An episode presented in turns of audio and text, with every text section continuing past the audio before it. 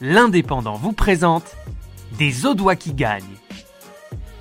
Tous les jours, dimanche 20 décembre au 9 janvier 2021, découvrez dans l'Indépendant et en podcast une personnalité qui a marqué l'année 2020. Les Audois qui gagnent, une opération de l'Indépendant en partenariat avec la région Occitanie, le conseil départemental de l'Aude et le club de l'écho de l'Indépendant.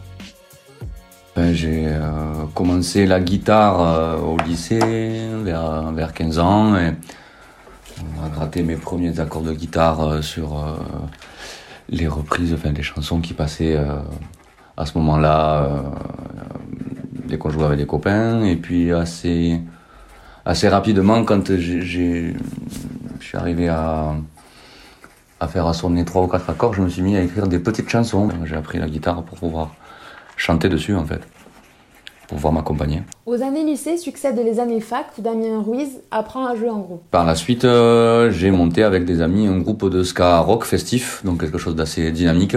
Le groupe joue et tourne ensemble pendant une dizaine d'années. Nous sommes alors en 2013 et Damien Ruiz monte son projet de composition et se fait appeler Quirote. Son premier album, Chien errant, sort en 2015. Donc ça, c'est un album que j'ai travaillé avec euh, mon acolyte euh, Pierre Montel, avec qui euh, ben, j'ai j'ai passé euh, beaucoup de temps puisqu'il était membre des Toustos auparavant, donc euh, logiquement on a continué ensemble.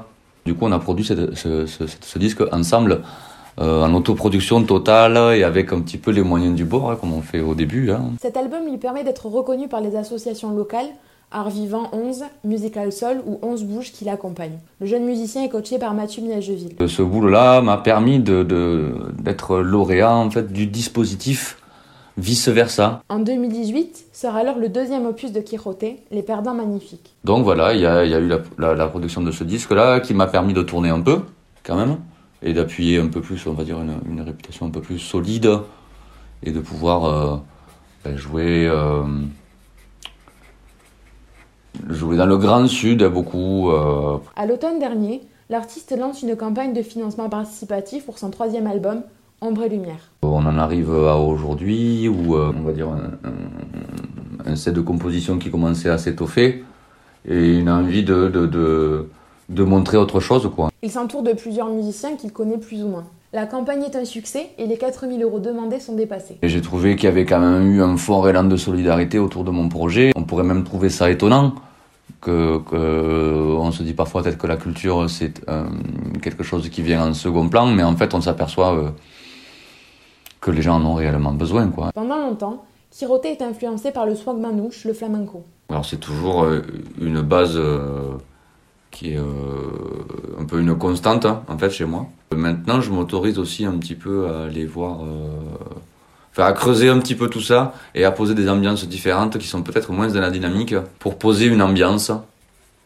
et laisser plus de place au texte. Des textes qui parlent de relations amoureuses, amicales, d'errance, de travail. Des choses parfois un peu plus politiques, euh, et notamment une chanson que j'ai écrite sur la question des migrants, parce qu'à des moments c'est quand même important aussi de se questionner et de renvoyer un questionnement.